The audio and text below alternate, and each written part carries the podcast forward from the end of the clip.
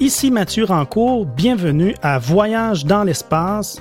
Où que vous soyez dans l'univers, j'espère que vous allez bien.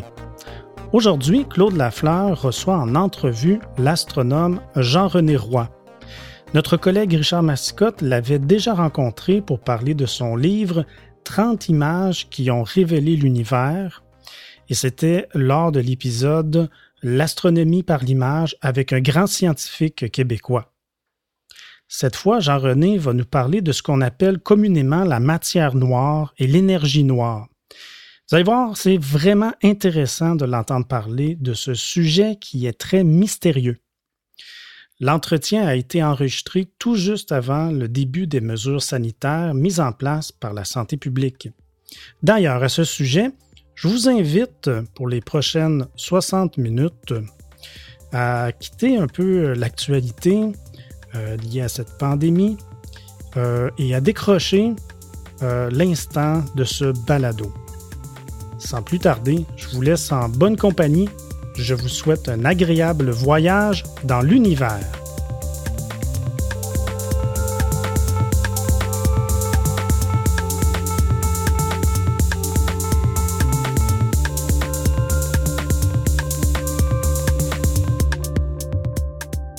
Bonjour, mesdames et messieurs. Euh, et oui, c'est moi, Claude, cette semaine qui va être l'intervieweur parce que j'ai décidé d'aborder un sujet qui est assez complexe et j'ai décidé donc de, me faire aider par quelqu'un qui connaît bien le sujet, un astronome professionnel qui est assis juste en face de moi, Jean-René Roy.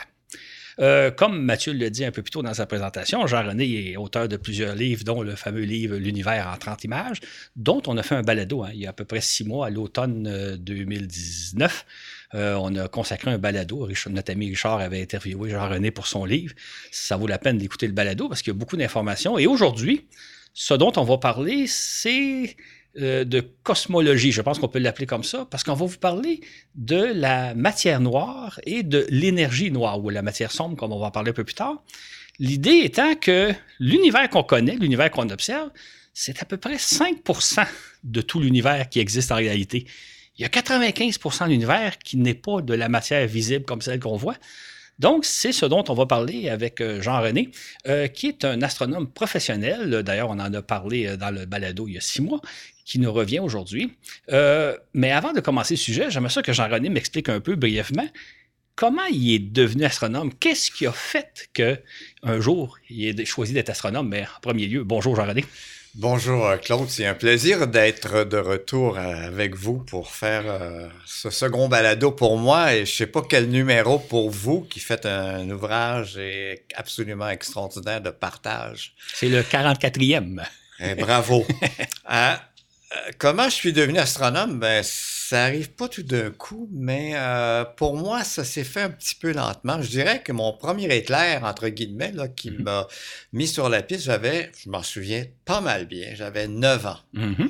Et c'était l'automne, je revenais chez moi, je pense, de l'épicerie que mon père tenait, dans la petite ville d'Actonville, dans les cantons de l'Est, qui est à peu près à 100 km à l'est de Montréal. Euh, et euh, tout d'un coup, c'était un ciel absolument magnifique et je marchais, j'ai vu devant moi, on pouvait voir le ciel dans nos, même nos petites villes et probablement nos grandes villes à l'époque. J'ai vu les étoiles, probablement c'était la Grande Ourse parce que je, connais mon ciel maintenant. Mm-hmm. Et je me suis dit, euh, il y a quelque chose que je voulais comprendre de ce ciel que, qui m'émerveillait cette fois-là, peut-être plus qu'à l'habitude. Et je me suis dit, je veux devenir un savant. Euh, j'avais cette notion de savant, mais euh, astronome, je n'étais pas sûr que ça existait, entre guillemets. Donc, à 9 ans, quelqu'un qui étudiait les étoiles, euh, ça faisait partie des savants. Donc, euh, c'est peut-être mon premier moment. Le deuxième moment, euh, pour un peu faire une histoire qui était moins claire que celle que je mm-hmm. raconte, c'était, là j'étais au collège, j'étais pensionnaire à Granby, au Mont-Sacré-Cœur, et euh, parce qu'il n'y avait pas d'école secondaire quand j'ai fini mon primaire à Actonville, donc on m'a envoyé, me croyant plein de talent, on m'a dit, tu vas aller pour faire, poursuivre ton éducation. Et à ce moment-là, euh, il y a un événement qui est arrivé à l'automne 1957 et probablement plusieurs de, vos auditeurs familiers avec votre série vont se rappeler Sputnik. Sputnik 1.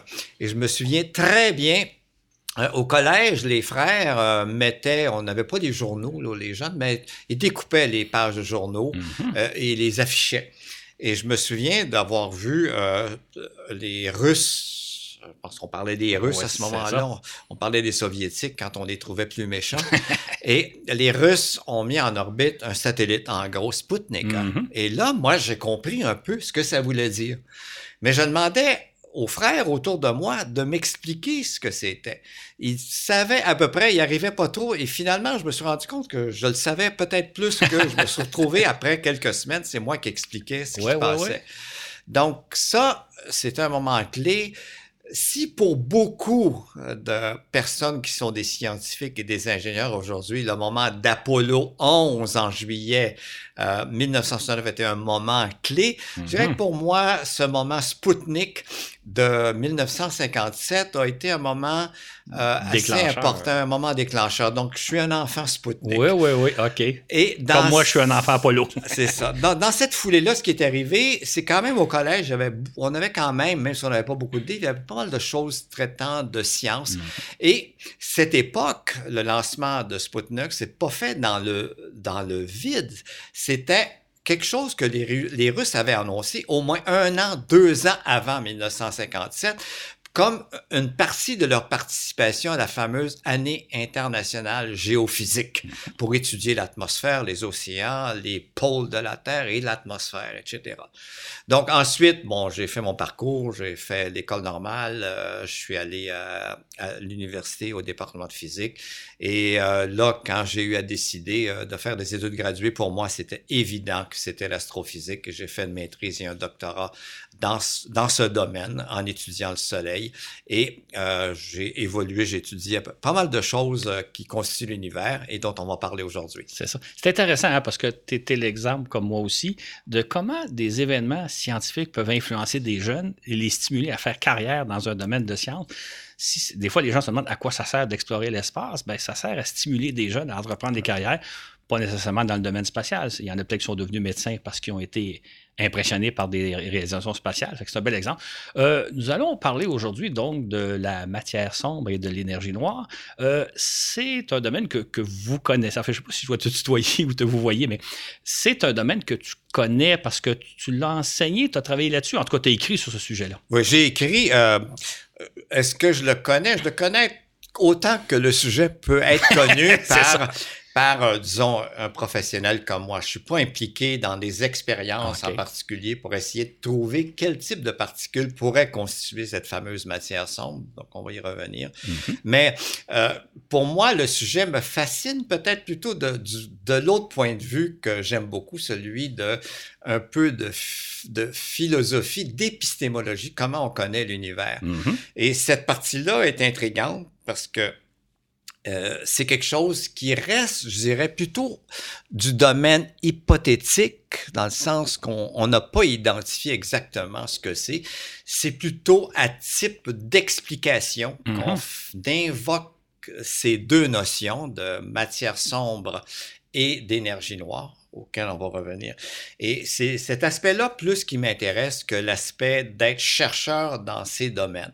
Je m'intéresse plus à la partie avec laquelle tout le monde est plus familier, là, qui est la matière normale, qu'on appelle la matière baryonique, Mhm. ce qui est fait de protons, de neutrons et d'électrons euh, qui forment euh, finalement la table autour de laquelle nous sommes, nous-mêmes comme êtres vivants, les planètes, même les trous noirs, ça- ne sachant pas que comment est la matière à l'intérieur des noirs, les trous noirs, c'est de la matière normale, Mhm. faite à partir de protons, neutrons et électrons, qui est sûrement dans un état fort différent de ce qui est autour. Donc, euh, je suis heureux d'en parler, mais mon, mon approche va être celle un peu de, du dilettante professionnel. Mais c'est excellent parce que tu vas nous expliquer ce que c'est. Fait qu'on va revenir dans quelques instants avec la suite où on va parler de l'univers d'abord qu'on connaît, l'univers visible. Merci à nos nouveaux patrons, David Pelletier, Mathieu Légaré et notre jeune patron, Édouard Légaré.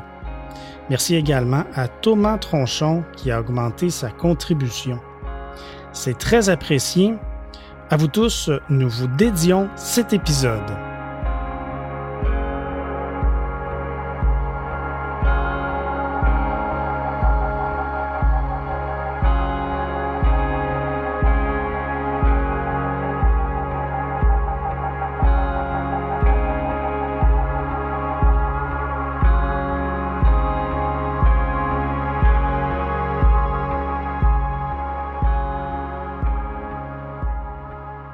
Bon, ben, de retour après cette petite musique douce qui fait toujours plaisir à entendre. Euh, avant de parler de la matière noire et euh, la matière sombre et l'énergie noire, qui constitue 95% de l'univers, on va parler du 5% qu'on connaît, c'est-à-dire l'univers visible, celui que, que nous, on peut voir quand on regarde le firmament, quand on regarde le ciel, celui que, que Jean-René a vu quand il avait 9 ans puis qui l'a déjà fasciné.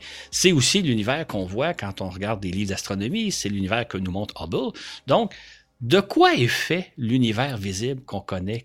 comment, comment, on peut le décrire, l'univers, en termes Donc, euh, euh, comme j'ai fait allusion tantôt, c'est euh, l'univers avec la, la, masse et la matière qu'on connaît depuis que l'homme est homme et a conscience de son mm-hmm. environnement. Donc, c'est ce qui est euh, la matière normale. Ça peut être de l'air, ça peut être un solide comme un métal, euh, ça peut être sous forme liquide. Et quand c'est à très haute température, ça va être sous forme d'un gaz très très chaud qui est fait de protons, d'électrons et euh, de d'autres particules d'ions lourds qui vont garder leurs neutrons ici et qui par exemple, vont constituer les étoiles. Donc, mm-hmm. si on revient aux premiers états de matière que j'ai décrits, matière solide, bon, la Terre, c'est un solide. C'est fait essentiellement de solide. Euh, avec, quand la température monte à l'intérieur, ça devient plus plastique et ça devient même probablement liquide au centre de la Terre. Donc, on voit que cette matière rocheuse peut toujours rester dans le même état et constituer quelque chose qui est familier. Et aussi, et ça, on va le voir dans des corps que sont les autres planètes. La plupart des autres planètes vont être, vont avoir au moins une partie solide. Et j'ai parlé d'état liquide, et là, euh, dans la région interne du système solaire, il n'y a pas beaucoup de liquide. On pense que la Terre a beaucoup d'eau, mais il y en a très peu. Euh, les, à l'intérieur du système solaire, on n'a pas réussi à garder notre eau et celle qu'on a maintenant, elle été acquise par d'autres objets qui sont mm-hmm. plus vers l'extérieur, qui avaient gardé l'eau sous forme des glaces primitives et qui nous est tombé dessus pendant le premier milliard d'années de l'histoire de la Terre. Donc, donc, ensuite, si on se déplace, on va voir que vers les planètes géantes, ce sont des planètes qu'on appelle gazeuses, parce qu'elles sont essentiellement faites de contrairement à la Terre, qui est surtout euh, les éléments de base du silicium, de l'oxygène, de l'aluminium et certains autres éléments. Quand on se déplace vers l'extérieur, quand on arrive à Jupiter en particulier, c'est un corps qui est fait, comme les étoiles, surtout d'hydrogène et d'hélium. Donc, qui sont les deux éléments les plus abondants dans l'univers. Mm-hmm. Donc, on a parlé de proportions tantôt, là, mais quand on regarde les atomes dans tout l'univers, les atomes de la masse dite visible, la masse mm-hmm. dite baryonique, retenez ce mot baryonique. Pour moi, baryonique, c'est de la matière normale, entre guillemets, qui mm-hmm. nous est familière. Donc, à peu près 92% des atomes de l'univers sont des atomes d'hydrogène. 6-7% sont des atomes d'hélium. Mm-hmm. Et eux, ils ont une histoire particulière. Et il y a un petit pourcent qui reste là. C'est tout le reste. c'est tout le reste. C'est tout le reste du tableau périodique dont mm-hmm. nous sommes faits. Donc, euh, mais pour revenir à comment les choses sont faites dans l'univers, donc euh, Jupiter est fait surtout d'hydrogène et d'hélium et c'est, on pourrait dire, un peu comme une étoile manquée. Donc, mm-hmm. euh, elle est trop petite, elle n'a pas pu avoir un centre par gravitation, par effondrement qui s'est chauffé pour démarrer des réactions nucléaires. Donc, pour avoir euh, cet autre état de matière auquel que j'ai fait allusion plutôt, celui de gaz très très chaud, il faut avoir une masse beaucoup plus grande, environ mille fois plus grande que Jupiter, qui est la masse du Soleil. Et là, la composition chimique est à peu près dans les proportions que je vous ai décrites plus tôt, mais là, c'est sous forme d'un gaz extrêmement chaud qui se tient bien ensemble et qui avec sa masse et sa température centrale, forme ce qui est on appelle une étoile. C'est une fournaise thermonucléaire qui génère de l'énergie euh, dont on dépend, nous, pour tout ce qui se passe euh, sur notre planète et aussi pour d'autres phénomènes dans le système. Et des machins comme ça diront que c'est en gros la majeure partie de la masse des objets visibles dans l'univers faits de matière normale, c'est sous forme d'étoiles l'essentiel de la matière qu'on connaît se regroupe au sein d'étoiles. Au sein d'étoiles. Donc, en gros, dans, euh, si on regarde une galaxie maintenant qui est un ensemble de soleils, mhm. euh, d'étoiles qui vont être certaines un peu plus massives, mais elles sont beaucoup plus rares. Et la plus grande majorité, 90% vont être un peu moins massives que le Soleil. Ce sont des étoiles qui rayonnent, qui, euh, qui chauffent, qui peuvent avoir des planètes donc, c'est de la matière solide ou sous forme gazeuse, pas assez massive pour déclencher des réactions nucléaires comme Jupiter. Donc, ce sont euh, finalement euh, des, systèmes qui vont contenir essentiellement la masse dans leur étoile centrale et un millième de la masse dans ce petit système périphérique, un peu comme une petite pollution euh, interplanétaire à laquelle on appartient, qui quand même a son importance dans l'univers. Dans le fond, au sein de notre système solaire, 99,9% de la matière est concentrée au Soleil. C'est ça. Tout le reste, c'est les planètes et les satellites naturels autour de ces planètes-là, le gaz et tout le kit. Les étoiles constituent l'essentiel de la matière visible qu'on connaît l'essentiel de la matière visible, à moins qu'on ait des petites surprises euh, mhm. auxquelles on va revenir. Ah, OK. Donc, Et ces euh, étoiles-là forment des galaxies. L'ensemble, donc, c'est comme une grande cohorte de mhm. systèmes. Donc, les étoiles sont ensemble dans des grands systèmes. Euh, nous, ça s'appelle la Voie lactée. Mhm. Quand vous avez l'occasion d'aller dans des endroits avec un ciel obscur, un ciel noir, sans trop de lune. Vous allez voir cette bande lumineuse dans le ciel, mais c'est que nous, on regarde vers dans le plan, on est dans le plan. C'est comme la forme, ça a la forme d'une pizza, notre type de galaxie. Donc, elle a à peu près 100 000 années-lumière de diamètre. Une épaisseur d'étoile, l'épaisseur de la pizza est à peu près quelques milliers d'années-lumière. Mm-hmm. Et tout tourne autour d'un centre mm-hmm. Euh, où il y a un trou noir, on le sait maintenant, mais ça pourrait tourner en cet ensemble euh, obéissant aux lois de, de Newton. Euh, et d'une façon qui garde le système pas mal bien en place euh, pendant des milliards d'années. Nous, on est à une distance dans ce grand système, notre étoile, le Soleil, on est à une distance d'à peu près 25 000 années-lumière du centre. Ça nous prend à peu près 250 millions d'années pour faire un tour complet. La, la, la, pizza en question tourne sur elle-même, un peu comme une toupie qui tournerait sur elle-même. C'est absolument comme une toupie, sauf que les, chaque partie tourne à une vitesse différente. Mm-hmm. Donc, quand vous êtes proche du centre, vous tournez relativement vite, surtout à cause qu'il y a un trou noir. Mm-hmm. Là, votre vitesse de révolution autour va augmenter jusqu'à un certain point et ensuite, elle va diminuer. Un peu comme quand on est dans le système solaire, la vitesse orbitale des planètes autour du Soleil euh, est d'autant plus basse qu'on est éloigné du Soleil. Mais le tout est relié quand même à la masse du Soleil par l'attraction gravitationnelle, un équilibre entre les forces centripètes et centrifuges. Donc, autrement dit, si on tournait pas, on tomberait vers le. Mettons, si la ah Terre tournait pas autour du Soleil, ah elle tomberait vers le Soleil. Mais tout ce qu'elle va tomber, si la Terre tournait plus vite, si la Terre tournait plus vite, elle s'éloignerait du Soleil. Donc, on tourne à une euh, certaine vitesse. Donc, ça, c'est un petit peu plus euh, compliqué. D'ailleurs, c'est difficile de changer de vitesse. Euh, oui, non, non, c'est ça. mais juste pour dire qu'on tourne à la bonne vitesse. C'est ça. Ça. Et des galaxies, bien évidemment, il y a la nôtre, la, Voie lactée. Il y en a des milliards d'autres répartis dans l'univers. C'est ce qui constitue, dans le fond, l'univers que nous montre Hubble, par exemple. Oui. En fait, donc, c'est ça. On va parler de l'univers observable. oui, c'est ça. On est toujours existe juste dans nous observable, c'est dans la sphère. À partir, euh, disons que la sphère, on est au centre. Euh, entre guillemets, le centre est partout dans l'univers. Donc, nous, c'est la, la sphère euh, qu'on peut voir, c'est-à-dire qu'elle correspond à ce que les objets les plus distants ont mis à la vitesse de la lumière à nous transmettre leur information. Donc, c'est à peu près de l'ordre de près 12-13 milliards euh, d'années euh, pour ce temps de parcours. Donc, euh, notre univers observable est à peu près, disons, son double ça, à peu mm-hmm. près 26 milliards d'années-lumière de diamètre. Sauf que les objets qui sont aux limites, eux autres, parce que l'expansion de l'univers sont, sont, déjà passés au-delà, mm-hmm. entre guillemets. Donc, c'est des notions un peu, vous allez voir là, que c'est un peu un terrain glissant sur lequel on s'aventure. Mais pour revenir, pour un peu finaliser ce qu'on discute, donc, les galaxies sont formées, en gros, disons, là, 100 milliards d'étoiles. Il y a des mm-hmm. petites galaxies qui en ont juste quelques milliards. Il y en a des galaxies qui en ont plusieurs centaines de milliards et même des trillions d'étoiles. Mm-hmm. Et leur masse est d'autant plus grande que ça.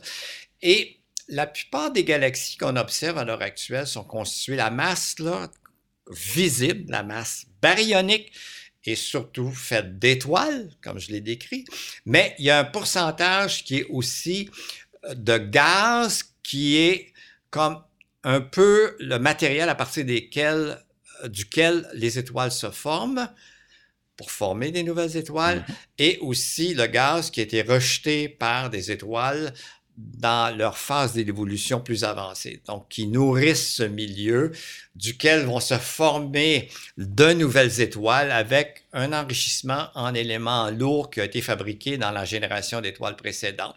Et il y a aussi, euh, très important, même si la masse est infime, donc euh, si elle est que d'un pour cent, parce qu'il y a ces éléments lourds qui sont souvent sous forme de poussière microscopique, du graphite, des silicates, qui aussi, à leur surface, agglutinent des éléments lourds mm-hmm. dont on a parlé tantôt, ceux du tableau périodique, qui sont dans une fraction si infime, mais qui sont si importants pour nous. Donc, en gros, euh, euh, si on résume tout ça, la matière de l'univers visible, euh, elle est faite surtout de gaz très chaud parce que ce sont les étoiles qui euh, constitue la majeure partie de cette, euh, ce milieu-là, de gaz à différentes températures, qui va être le gaz recyclé entre les étoiles, qui va former de nouvelles étoiles, qui est réalimenté par les étoiles qui évoluent, qui éjectent leur et aussi, les métaux lourds là-dedans qui ont la tendance à s'agglutiner. Un peu, c'est comme les nuages. Quand le taux d'humidité est trop grand,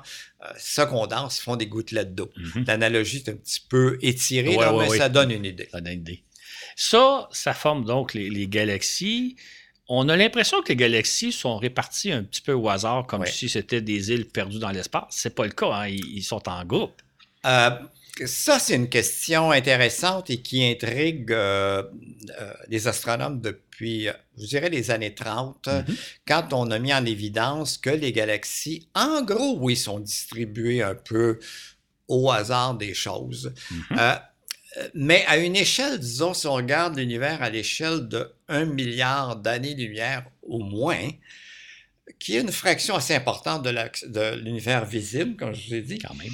Euh, les choses sont un peu différentes. Au-delà d'un milliard d'années-lumière, on pourrait dire que tout est à peu près pareil, euh, distribué uniformément. Mhm. Donc, c'est quelques centaines de milliards de galaxies auxquelles vous avez fait allusion, Claude.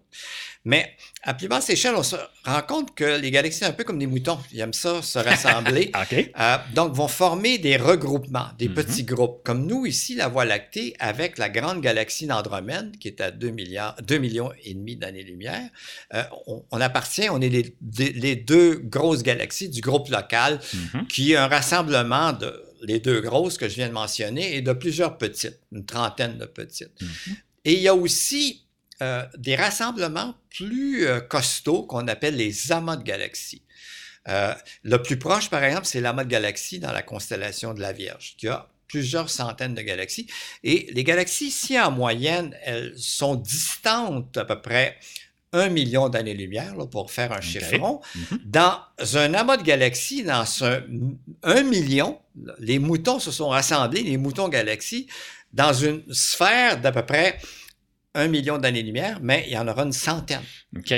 Et un des plus gros amas de galaxies qu'on connaissent, qui est à quelques centaines de millions d'années-lumière de nous, l'amas de la chevelure de Bérénice, mhm. et on va y revenir, l'amas dit Coma, de son nom latin. Lui, cet amas-là a à peu près 1000 galaxies de bien mhm. identifiées dans, là, à ce moment-là, un volume un peu plus grand, peut-être 2 millions d'années-lumière. Et ensuite, ce qu'on s'est rendu compte, c'est que ces amas-là euh, faisaient un peu comme du patrou, euh, patrouille, donc les moutons ont des bergers.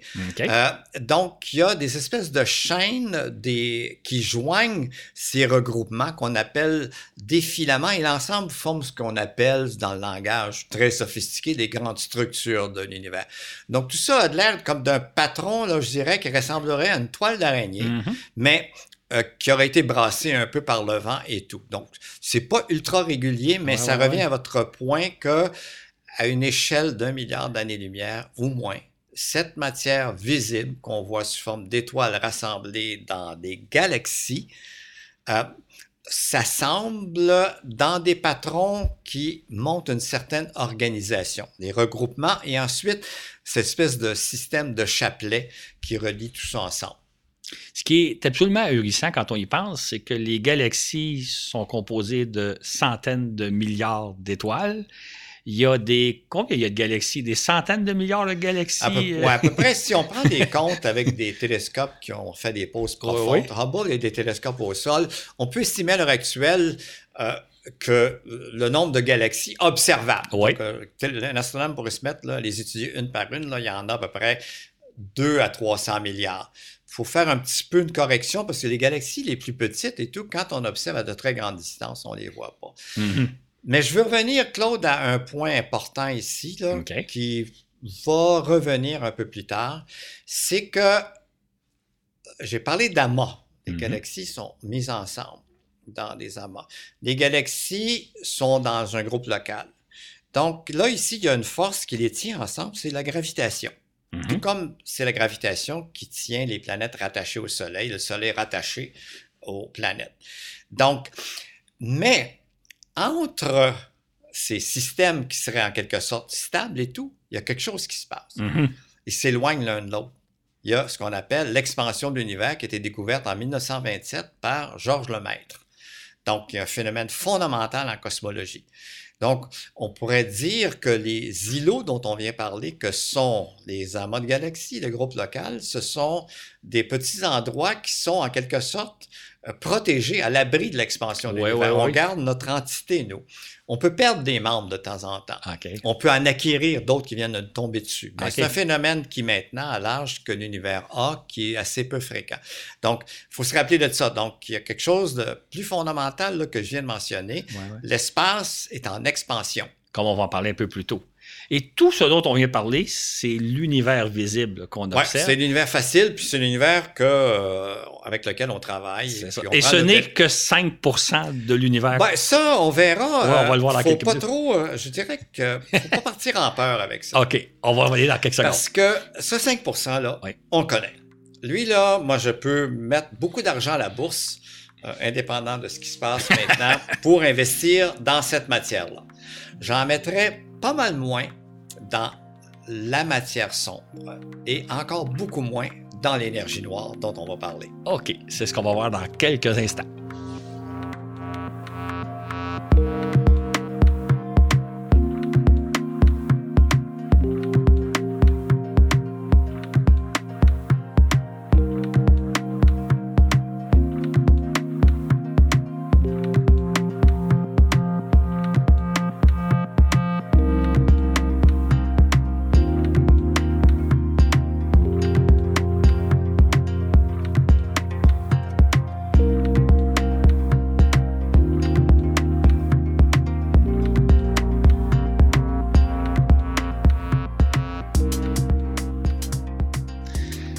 Maintenant qu'on a parlé du 5% de l'univers qu'on peut observer, on va s'aventurer dans une première tranche de l'univers qui est celui qu'on appelle la matière noire ou la matière sombre, comme on va le voir dans quelques minutes. Euh, D'où vient l'idée que l'univers n'est pas fait que de la matière visible comme on pourrait l'imaginer, mais qu'il y, a- qu'il y a quelque chose d'autre. On, a- on a trouvé éventuellement, eh il y a à peu près un siècle, dans les années 1930, si je ne m'abuse, qu'il y avait quelque chose qui clochait, qui fait qu'il y a quelque chose d'autre que la, la fameuse matière qu'on observe, qui est composée d'étoiles, de galaxies et de milliards de galaxies. De quoi s'agit Comment ça a commencé Ouais. l'idée de ça, matière qu'on ouais, peut pas percevoir? Ça, c'est l'intrus dans, dans la maison qu'on n'aime pas. OK. Euh, et euh, ça a pris du temps avant qu'on accepte qu'il y avait quelque chose qu'on, Ah oui. qu'il fallait expliquer, qui était mal compris. Les premières allusions à la présence de ce que j'appelle plus de masse que ce qu'on que ce qu'on obtient si on fait la comptabilité de tout ce que j'ai décrit plus tôt, Mhm. les étoiles, les trous noirs, les planètes, les pamplemousses, les patates, les chiens, les vaches. Donc, on s'est rendu compte qu'on avait besoin d'autre chose pour expliquer euh, la vitesse des étoiles ou des galaxies. Ça a commencé par la vitesse des étoiles dans notre propre galaxie, il y a à peu près Ok. 100 ans Ouais. par un astronome euh, néerlandais du nom de Jan Hort, qui lui a essayé justement de mesurer la masse de notre Voie lactée. Mhm. Et tu- on mesure la masse de la Voie lactée comme vous mesurez votre poids, entre guillemets, ce n'est pas la masse tout à fait, en montant sur une balance. Mhm. Et il y a un système de ressort qui vous dit de combien vous faites enfoncer. C'est la force d'attraction de la Terre sur vous Oui. qui est reliée à votre masse. Donc, la même chose, on peut mesurer la masse du Soleil en connaissant seulement la vitesse de la Terre autour du Soleil et la distance à laquelle est la Terre. Vous dérivez tout de suite, c'est un problème qu'on peut faire à l'école secondaire, la Mhm. masse du Soleil. Donc ça, c'est relié à ce qu'on appelle la théorie gravitationnelle de Newton. Ju- ju- juste qu'on comprenne bien, peut-être, si, si je, tu me corrigeras si besoin, mais si le, le fait que la Terre se déplace à une certaine vitesse, qui est de l'ordre de 30 km seconde, Exact. si le Soleil était plus massif, la Terre devrait se déplacer plus rapidement pour compenser l'attraction du. Soleil. Oui. Si la Terre, si le Soleil était moins massif, la Terre pourrait gra- tourner à une vitesse un peu plus lente. Donc, le fait de À la connaître- même distance. à la même distance, c'est ça, à la même c'est distance. ça. Fait que le fait de connaître la vitesse de Ouais. la Terre autour du Soleil nous permet de calculer la masse du Soleil. Oui, exactement. Donc, euh, ce qui a été fait, c'était plus subtil que ça, c'est que Jan Hort a déterminé la vitesse moyenne de deux façons. La vitesse que les étoiles se déplaçaient, parce qu'on avait un peu une bonne idée de la dimension de la Voie lactée, mais surtout la façon, parce qu'il y avait des étoiles, euh, ne sont pas toutes dans le même plan, les étoiles se déplacent un peu perpendiculaires à la pizza. Puis là, il voyait que justement, la, la- la vitesse était plus élevée euh, que ce à quoi il s'attendait en regardant simplement, en faisant la somme un peu des masses qu'on Mhm. pouvait dériver de façon différente. Donc, euh, Un peu si- comme si la Terre tournait plus vite Oui, que la mais- masse qu'on ouais. évalue du Soleil. Ouais. Ou l'autre façon, je dirais, Oui, si oui. euh, la Terre était plus massive et on était assis comme ça ici, Mhm. donc si vous essayez de sauter, si la, si vous auriez plus de misère à Mhm. monter, à sauter haut. La gravité, c'est plus fort. si vous tombiez de votre chaise, vous tombriez euh, plus brutalement sur le sol. Donc, lui, ce qu'il s'est rendu compte, c'est que les étoiles, ils ne montaient pas aussi hautes Mhm. quand elles dérivaient de leur orbite que- comme telles. Donc, à ce moment-là, il a introduit le, le, le- le- terme masse manquante. Mhm. Et, et d'ailleurs, j'aime beaucoup euh, cet homme, et on va y revenir, donc je vais euh, pas confondre les gens, c'est pas une masse noire, masse sombre, déjà mélangeant, là. Mhm. Je vais en envoyer un autre, masse cachée. OK. OK? Parce que euh, c'est plus l'effet qu'il y a. Il y a quelque chose qui n'a rien à voir avec la matière baryonique. C'est ça Mhm. qu'on s'est rendu compte et on va y revenir à ça. Donc, mais celui qui a mis le sujet là, vraiment sur le radar, c'est Fritz Zwicky, un astronome suisse travaillant aux États-Unis dans les années 30. Donc, lui, c'est un peu la même idée. Il, est intéressé au fameux regroupement de moutons galaxies, des Mhm. grands amas de galaxies. Et il s'est dit, je vais essayer quand même de faire deux choses. Il voulait calculer la masse des galaxies, mais ici, j'aimerais ça calculer la masse totale de, euh, de toutes les galaxies dans l'amas, donc la masse du troupeau de Hmm, moutons ok. amas de galaxies. Mhm. Et il s'est dit, bon, il a commencé, il a fait d'abord la- la- l'approche comptable, il a compté les galaxies. Il a Mhm. dit, chaque galaxie correspond par la lumière à tant d'étoiles, il a fait la somme de ça. Mais ensuite, il a dit, il a pris la méthode de la balance. Il a pris la loi de Newton. Il a regardé les vitesses orbitales de ces galaxies autour du centre présumé de la mode galaxie. Les galaxies tournent autour de ce centre commun, Hmm. comme les planètes tournent autour du Soleil, et il a fait la même chose qu'on a fait ici. Il a dérivé la masse de l'amas. Il a trouvé un chiffre qui était des dizaines de fois plus élevé que la somme des masses comptables en comptant des étoiles et la lumière, etc.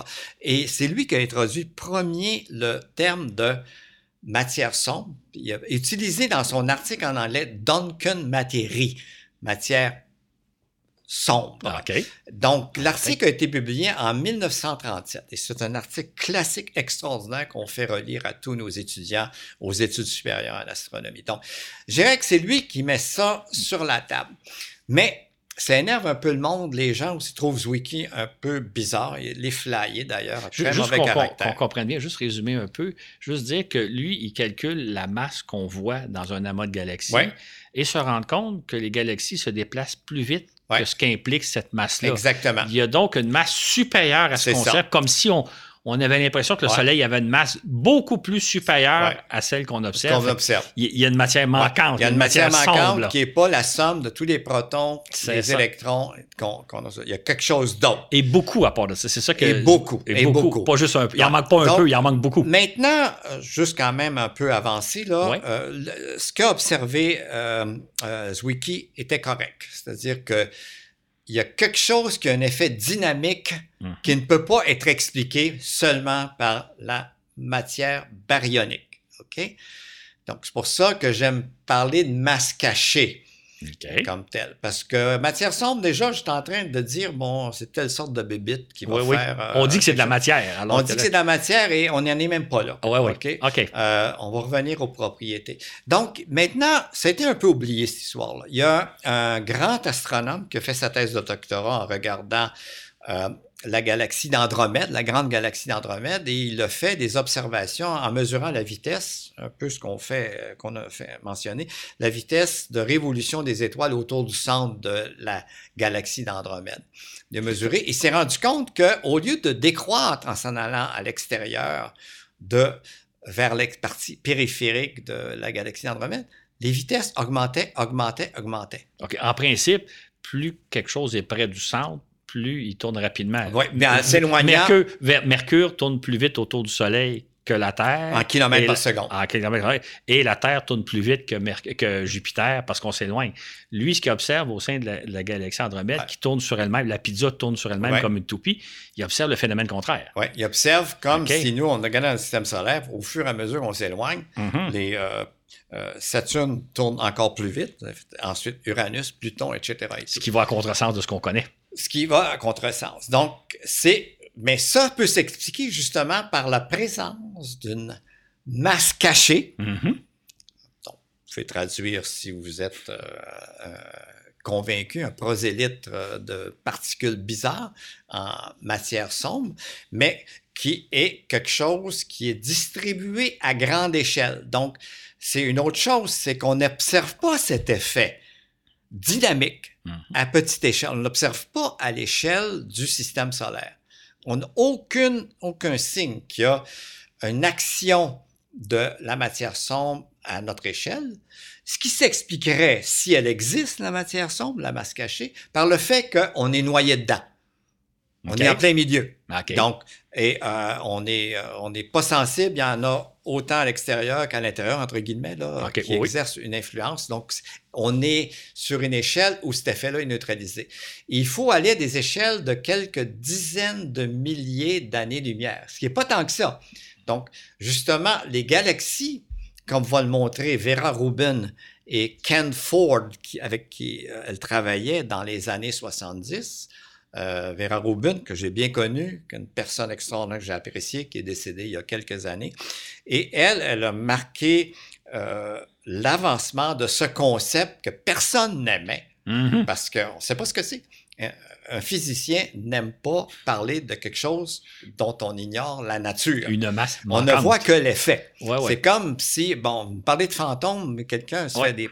C'est un peu comme ça. Là. Pour les astronomes, vous voyez ça comme quelqu'un qui arrive et dit J'ai vu un fantôme dans l'univers. Et pas du tout. Donc, l'effet dynamique Mhm. n'est pas fantomatique. Il est observé. Il est réel. Donc, mais quand même, allant- avant d'aller plus loin, parce que vous voulez explorer ce qui s'est passé, Mhm. il y a des gens qui ont dit Bon, arrêtez cette histoire-là avec les fantômes, entre guillemets. Euh, pourquoi vous invoquez cette bête-là Mhm. de nature complètement inconnue, alors qu'il y a une façon simple de régler ça? On change la loi de la gravitation. Donc, il y a des gens qui ont proposé justement une loi de la gravitation modifiée. Mhm. Donc, nous, on est habitués que la force varie avec l'inverse du carré de la distance. Donc, on pourrait mettre un autre terme qui Ouais. est 1 sur R à la 3 ou quelque chose qui va modifier l'action de la force gravitationnelle à grande distance. Donc, cette approche-là, c'est l'approche un peu iconoclaste, Mhm. entre guillemets, parce que ça met en cause Newton et ça met même en cause Einstein. Et à l'heure actuelle, c'est difficile de mettre en cause Einstein. Mhm. Tout ce qui est fait, tout se tient. Donc, juste pour vous aviser ici là, que il y a la matière sombre, la majorité des astronomes, des physiciens, euh, pour toutes sortes d'autres raisons aussi, euh, accepte que c'est un concept utile et il vaut la peine de l'explorer, entre autres en essayant d'identifier ce qu'est derrière cette fameuse que j'appelle masse cachée. Qu'est-ce qui continuerait, constituerait, si elle existe, cette fameuse matière sombre? C'est ça. Donc, mais par contre, il y a un doute qui existe parce que quelqu'un dirait peut-être que si on changeait nos équations, on arriverait au même résultat. Oui. Mais, ça, ça va à l'encontre des théories maintes fois démontrées de Newton Ouais. et d'Einstein. Puis il y a certains autres effets astronomiques qui ne sont pas expliqués par une théorie de la gravitation euh, modifiée. Mais elle a ses, euh, ses supporters et euh, il publie. Mhm. Euh, ils sont moins peut-être suivis. Sont, eux autres, parlant de moutons, encore une fois, ils sont des moutons noirs Ouais, ouais, ouais. dans, dans le monde. Mais en science, c'est toujours bon d'avoir des gens qui vous remettent en question. Ju- Juste parler de, de la masse manquante. Elle pourrait être faite de quoi? Les gens disent, ben, Ouais. c'est peut-être des trous noirs, c'est peut-être de l'antimatière, c'est peut-être euh, simplement de la poussière en quantité industrielle qu'on n'a pas repérée. C'est pas ça. Donc, on a On a éliminé toutes ces possibilités. On a éliminé à peu près toutes ces possibilités. Donc, en fait, l'idée ici que ça pourrait être de la matière sous une forme qui- qui n'est pas assez grosse, Ouais. pas assez massive pour être euh, comptée, Mhm. comptabilisée. Donc, vous pouvez dire, C'est de la poussière, mais on la voit pas. ah, disons, mettez de la poussière, des pamplemousses, mettez-en, Mhm. mais euh, et ça ne pourrait pas, euh, avec tout ce qu'on sait, et Mhm. on a même parlé d'avoir les neutrinos. On va y revenir Ouais. pour faire ça. À un moment donné, ça a été des mini-trous noirs. Parce que on ne les verrait pas, ils seraient là. Et encore une fois, ils feraient des effets de lentilles, on les détecterait. Le nombre qu'on a besoin est tellement grand que euh, on verrait des effets quand un, un petit objet comme ça, très massif, ça pourrait être une naine blanche, qu'on ne voit pas parce qu'elle est, mais sa masse tellement grande, quand elle passerait devant une étoile, elle ferait une petite éclipse, ouais, il y aurait une signature lumineuse de ce passage. Et euh, la quantité qu'on a de besoin ferait en sorte qu'on verrait ça, ces petits phénomènes de, de, de, de, de flickering, perturbation. de, de, de la lumière Mhm. serait tellement, euh, devrait être beaucoup plus fréquent. Et il n'y en a pas. Quand, quand- quand on parle de masse manquante, est-ce qu'on peut dire tout de suite que cette masse-là équivaut à six fois Oui. la masse visible qu'on connaît? Ce qu'on a besoin, c'est six fois plus de matière ça. que ce qu'on Ouais. connaît. Cette masse cachée, là, Ouais. est, euh, pour l'effet gravitationnel, elle correspond à une valeur six fois plus grande que celle qu'on voit. Donc, c'est pour ça que ça nous en prend beaucoup, beaucoup. Ça nous en prend beaucoup. Mais, comme je vous l'ai dit tantôt, on a besoin à grande échelle et non pas à l'échelle du Ouais, système solaire. Où, Mhm. ici, euh, si votre poids a augmenté, là, vous n'invoquez pas la masse sombre et tout pour expliquer votre euh, accroissement de poids. Dommage, ça être une explication. Fait que, OK, on, sait que la masse manquante, ce n'est pas des trous noirs, ce n'est pas des petites étoiles qu'on ne pourrait pas détecter, ce n'est pas de l'antimatière. Ça pourrait être quoi? Donc, première chose, on parle quelles sont les propriétés de cette Mhm. masse? J'ai parlé tantôt qu'elle est à grande échelle. Une propriété de base, c'est que euh, on dit qu'elle est sans collision. Euh, et ce que je veux dire ici, c'est que ce qui la constituerait, je vais parler beaucoup au conditionnel ici. Vous voyez que j'ai le pied sur le frein. C'est que elle peut pas former des grumeaux. Elle se Ok. condense pas. Il y a pas. Disons, si elle rentrait en collision, les vitesses ralentiraient. Mhm. Elle a de la masse. Donc, ce qui est ralenti, autre chose rentrerait dedans. Ça commencerait à faire des boules, Oui, oui. des boules de matière sombre. On. On voit pas ça. Elle La matière est comme diffuse. cachée diffuse, euh, on peut, on se promène dedans sans avoir aucun effet. Mhm. Donc, elle est ce qu'on dit en anglais euh, collisionless, donc sans collision. L'autre chose, c'est qu'elle est, euh, on, on est relié à ça, on ne peut pas la comprimer, la dilater aisément. En tout cas, on ne sait pas trop quoi faire avec ça. L'autre chose, c'est qu'elle est, est visible. Donc, il n'y a aucune interaction entre les ondes électromagnétiques Mhm. la lumière visible, les rayons X, les rayons gamma, les ondes radio, les infrarouges. On ne peut pas l'apercevoir d'aucune façon. percevoir, aucune façon, elle ne bloque aucune lumière. Mhm. Pas comme un nuage de poussière qu'on ne verrait pas, Elle mais qui est bloquerait. totalement, en plus d'être ce que j'appelle sans collision, elle ne Mhm. fait pas de grumeaux, elle est totalement transparente. Donc, Ouais.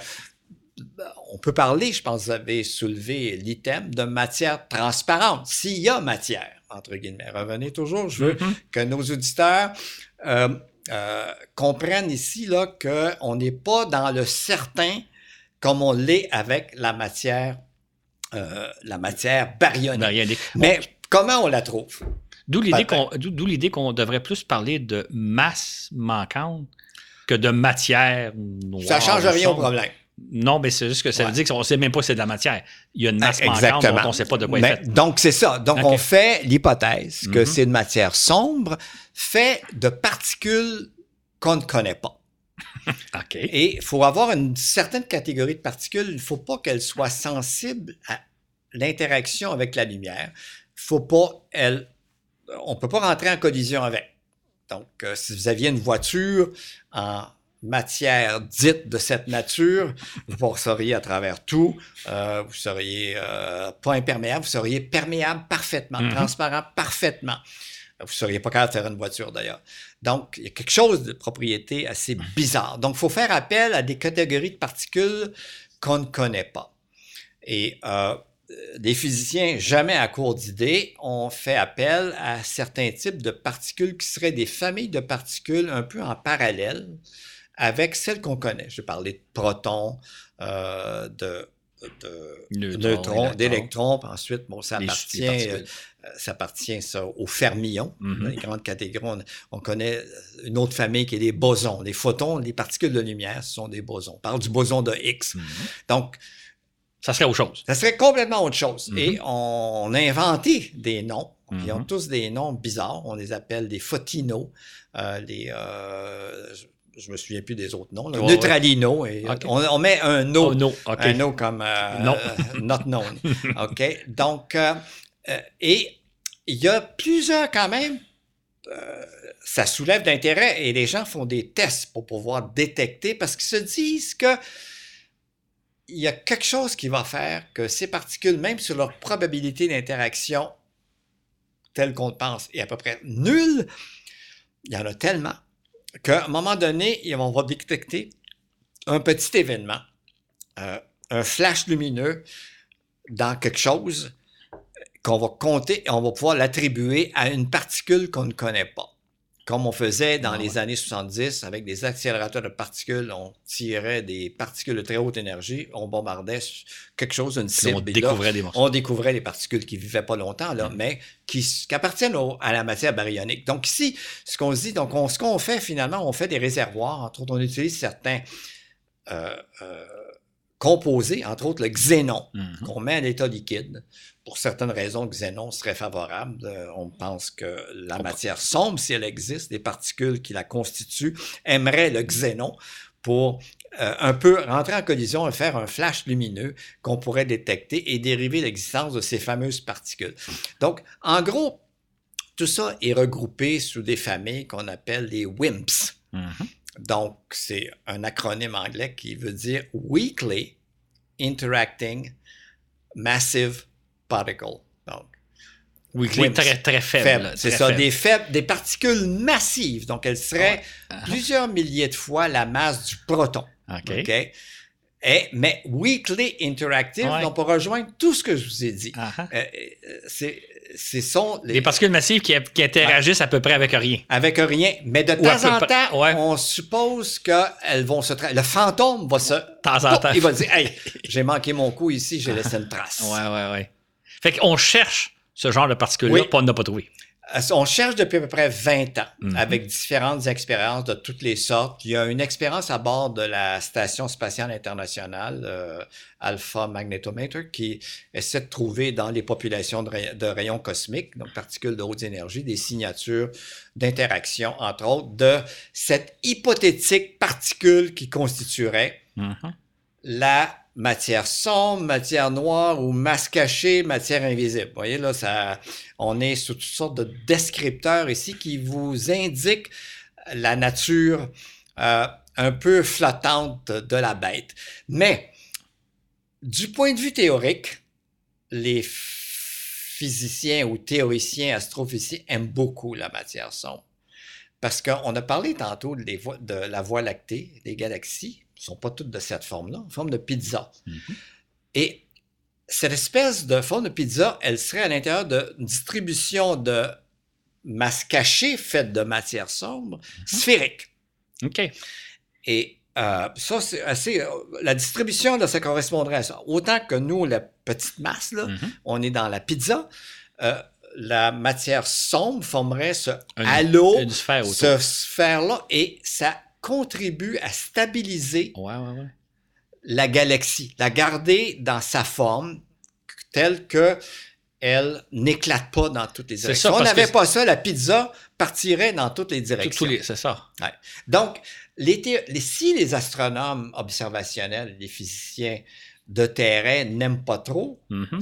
à cause de sa nature fantomatique sur laquelle j'ai insisté depuis le début, les théoriciens aiment la Ouais, masse ouais, ouais. la Parce ça permet d'expliquer. Ça permet d'expliquer pas mal de choses. Ouais, ouais, ouais. Et, et ça, euh, là, on va pouvoir conclure un peu ce bloc-là. Ça, ça forme à peu près ce qu'on pense être 30% de Ah, même pas. Les chiffres vont Ouais, entre ouais. 22 et 25. Donc, OK. donc on, on a là, on a parlé du 5 là, on Ouais. est rendu à 25. OK. Mais là, on va parler euh, du 70, 72. Là, on va savoir encore moins de quoi. C'est ça, exactement. Ouais. Fait que faisons une petite pause.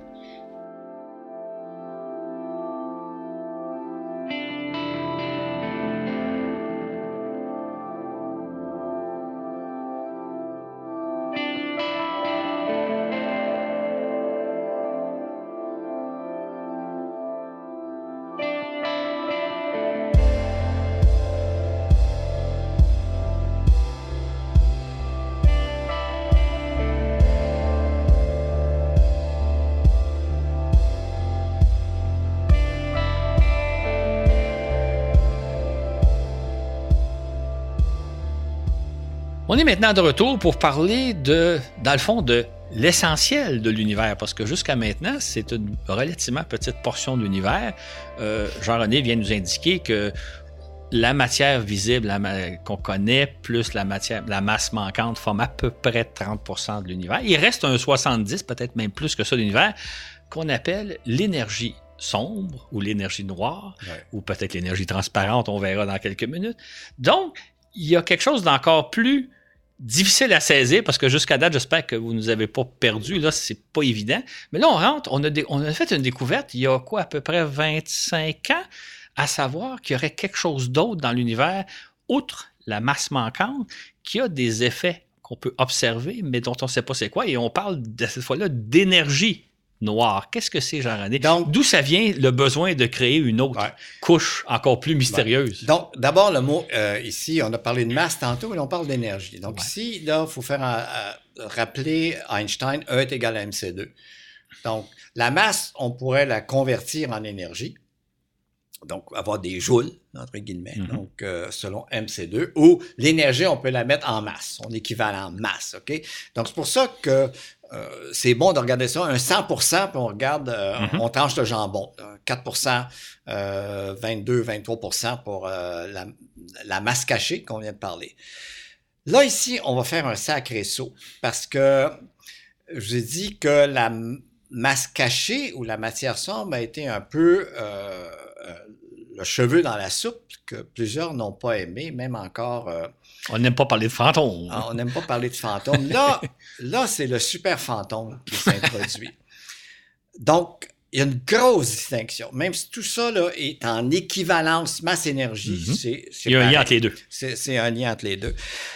Ce dont on a parlé jusqu'ici, euh, la masse baryonique, étoile, planète, euh, nous-mêmes, etc., la table, la chaise, et la masse cachée, ils ont au moins une propriété en commun. Elles sont sujettes à l'attraction gravitationnelle. Et ça, je vais utiliser le mot un petit peu plus savant. Elles ont de nature gravifique elles produisent que on tombe dessus s'il y en a Mhm. beaucoup. Elles produisent un champ gravitationnel. Elles produisent un champ gravitationnel. Mhm. Gravifique. Maintenant, l'énergie noire, elle, c'est le contraire. Elle produit un effet répulsif. OK. Rappelez-vous, totalement différent.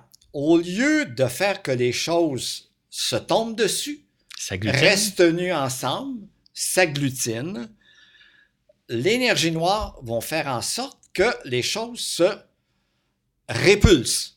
Est-ce que Mhm. c'est un mot, ça? Et On en a besoin. on a besoin, en tout cas. Euh, donc, c'est totalement différent. Euh, on avait un avant-goût de ça euh, avec les équations de la gravitation, euh, oui, les équations de la gravitation et de la géométrie de l'espace euh, d'Einstein dans la relativité générale, où Einstein, et c'est la nature des équations, on n'irait pas dans le détail, avait introduit un terme comme ça de répulsion parce que euh, et Einstein l'avait introduit pour faire autre chose. Lui. Oui. Einstein l'avait fait pour que l'univers ne soit pas en expansion. Il a mis Mhm. son fameux, qu'on appelle la lettre lambda, qui est le symbole euh, algébrique dans ses équations. il, y avait, cela- il y avait donc une force attractive qui compressait l'univers. Ouais, mais lui, il a Puis dit il y non, avait non. une force répulsive dit- pour que les deux s'équilibrent. Ouais, il a fait, il dit, je vais faire quelque chose. Puis le, le- le terme était là. Dans, dans les Mhm. équations, là, c'est euh, des équations qui marchent euh, du Mhm. point de vue mathématique. Il y en a besoin du lambda. Mhm. Mais lui, je vais lui faire faire de quoi? Je vais l'empêcher que l'univers tombe sur lui-même ou qu'il soit en expansion. D'ailleurs, ça a été le choc de, de, D'Einstein. de Einstein quand Georges Lemaître, en 1927, est arrivé. Non seulement l'équation, elle est bonne si on, on laisse l'univers en expansion, puis on laisse lambda faire un peu ce qu'il veut, mais les observations astronomiques qu'il avait à sa disposition confirment que l'univers n'est pas statique, mais en En expansion. Donc, euh, juste pour vous dire que la, le- le- mathématiquement, l'énergie noire est un peu comme euh, consistante avec les équations de la relativité générale. Ouais, Mais ouais. euh, finalement, on avait travaillé avec le lambda, euh, qui était, comme Lemaitre a insisté et décrit tellement qu'il agissait comme une force de répulsion. Mhm. Donc, tout ça se fait des équilibres et le résultat sera que ce soit statique si tout est égal ou que ce soit s'il y a une, euh, une, euh, un qui est plus haut que l'autre, ça va être l'expansion. Si l'autre est plus haut, ça va être l'expansion, puis ensuite la contraction. Donc, l'univers va se refermer sur lui-même. Et c'est dans les années 90 Oui, qu'on a en- découvert la nécessité d'avoir de l'énergie. Donc, ce qui arrive, tout ça était beau Mhm. jusqu'en 98, Mhm. alors qu'un groupe d'astronomes que je connais très bien euh, a fait des mesures pour mesurer le taux d'expansion de l'univers en fonction du temps. Mhm. Et la raison derrière ce qu'il faisait, ce qui les motivait, c'est de voir comment la masse présente dans l'univers va agir comme elle fait dans la théorie de Newton, dans la théorie de Einstein, comment elle va ralentir l'effet d'expansion. Mhm. Tout comme vous envoyez une balle en l'air, vous regardez la balle aller, elle ralentit, atteint un maximum, puis elle revient. Mhm. OK? Donc, c'est normal. Ici, avec les équations normales, c'est que tout ça, dépendant de la force d'attraction de la Terre et tout, si on y a de balles à une vitesse plus grande que la vitesse d'échappement, comme vos auditeurs de cette série devez savoir, vous pouvez vous échapper à la Terre. Donc, ce qui arrive ici, c'est que le résultat, au lieu de mesurer une décélération de, taux d'expansion de l'univers en fonction du temps ou de la distance en astronomie, ils ont mesuré une accélération. Ça, c'était totalement inattendu. Juste préciser une petite chose. Est-ce que, mettons, au début des années 90, on pensait que l'univers était en expansion à une vitesse constante depuis les tout débuts, Euh, ou on pensait que la vitesse ralentissait de plus Oui. en plus jusqu'à éventuellement elle atteindrait zéro? Non, si on savait qu'elle allait ralentir, mais aussi dépendant de la masse, la masse n'était pas suffisante pour arrêter tout ça. Donc, on se disait, l'expansion de l'univers devrait ralentir Oui. progressivement, mais jamais arrêter. Et lorsqu'on a découvert, grâce à Hubble, le télescope et non pas Edwin, ce qu'on a découvert, c'est que non, la, la vitesse d'expansion de l'univers accélère. C'est ça. Et ça. pas seulement avec euh, Hubble, beaucoup avec euh, des télescopes euh, au sol. Et d'ailleurs, Mhm. euh, j'ai moi-même, quand j'étais à Gemini, même si on a continué pendant les derniers 20 ans à prendre des mesures d'objets, entre autres des supernovas à différentes distances, pour solidifier ce résultat. Donc, Mhm. j'ai pris, moi, plusieurs points sur ces courbes euh, en travaillant pour mes collègues astronomes. Donc, l'univers s'étend de plus en plus rapidement. Donc, l'univers s'étend euh, de certaine façon en fonction de la distance, la vitesse est d'autant plus grande. Oui, le ballon qui gonfle, les points plus lointains nous paraissent aller encore plus vite. Mhm. Donc ici, mais il y a quelque chose qui fait que ça va encore plus vite que ce à quoi on, s'attendait. Donc, Ah, il y a- ok. il y, a quelque chose, la force de répulsion, entre Mhm. guillemets, qu'on est encore plus grande. Donc, donc, les gens ont invoqué, encore une fois, là, un autre fantôme. Sous forme d'énergie. Qu'on a appelé l'énergie noire. L'énergie. Et là, euh, on n'a aucune idée de ce que c'est. Et D'ailleurs, en même temps, pour être juste, il y a une littérature quand même qui remet en question même ces mesures du taux d'accélération, ces mesures, leur fiabilité. C'est excellent parce que ça force tout le monde à revenir Mhm. euh, à l'heure établie, puis à essayer de renforcer les données, comprendre tous les effets possibles qui peuvent affecter euh, La prise de mesure. la prise de mesure, en particulier la détermination de la distance. Mhm. La distance, mesurer une vitesse, c'est très facile. Mais mesurer une distance en astronomie, ça reste toujours le problème. Parce qu'il y a toujours de quoi qui peut, de la poussière qui va faire paraître l'objet plus loin qu'il est, etc. Et tout. Mhm. Donc, il faut tenir de compte. Et aussi, de dire, quand on observe des supernovas proches et quand on observe des supernovas à 10 milliards d'années-lumière, est-ce que euh, leur comportement Et le même. est le même? Mhm. Donc, toutes ces questions-là. Donc, moi, je demande euh, à revenir à cette euh, notion euh, de ces trois constituants de l'univers, dans le E est égal à MC2, matière baryonique, ce qui paraît la plus petite fraction, ce qui paraît la plus petite fraction, et celle qui est la mieux connue, euh, celle-là, on la comprend, on sait ce qu'elle fait. L'autre, euh, le premier fantôme dont on Mhm. parlait, la masse cachée, matière sombre, matière noire, elle, on connaît ses propriétés, Mhm. On voit Euh, ses effets. on voit ses effets, mais il y a quelques théories alternatives Mhm. pour s'en passer. Mais elles ont leurs problèmes. Ouais. Et enfin, euh, la fameuse énergie noire, que cet aspect répulsif plus grand que ce qu'il y a dans les équations d'Einstein modifiées, interprétées par Lemaitre, Friedman et bien d'autres, elle, elle introduit cette notion d'un acteur de répulsion dont on n'a aucune idée de ce qui peut être derrière ça. Les gens ont parlé de l'énergie du vide. D'ailleurs, Ouais. euh, Lemaitre est le premier à le faire en 1934, mais ça marche pas. Ouais, ouais. Il faut faire appel à d'autres choses. Donc, et c'est une notion complexe. C'est une notion de, de pression négative. Donc là, j'utilise des termes encore plus mêlants pour les auditeurs parce que... Puis je dirais pression négative qui vient un peu de nulle part. là. Quand, Ouais, quand en on lit ça, on a l'impression ouais. qu'on est plus que dans la science-fiction. Mais la- l'action qui se produit, là, Mhm. c'est un peu comme euh, de répulsion. L'analogie, des gens, les gens prennent, disons que c'est comme un élastique qu'on tend, mais à l'inverse. Mais j'aime mieux comme d'imaginer comme un ressort qui est comprimé que vous laissez aller. Mhm. Donc, OK. Donc, il va avoir, le ressort va pousser, il va Ouais, faire la répulsion. Mais ici, euh, avec l'énergie, noire, on a besoin d'un ressort dont on n'a aucune idée. Il fait quelque chose qu'un ressort normal ne fait pas.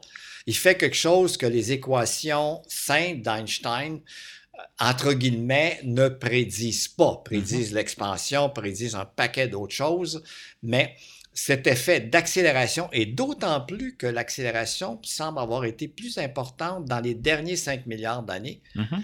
que dans l'histoire préalable de l'univers, post-Big Bang, qui a commencé il y a 13 milliards 800 millions d'années. Donc, pourquoi ce serait un effet récent, un effet Ouais. d'une crise d'adolescence de l'univers? non, on n'est pas là encore. Je pense que, je vais vous dire une chose, je pense que l'expansion, l'accélération de l'expansion, c'est réel. OK. C'est vrai sûr, ça. Mais son interprétation en termes d'énergie noire, c'est un essai. Pour.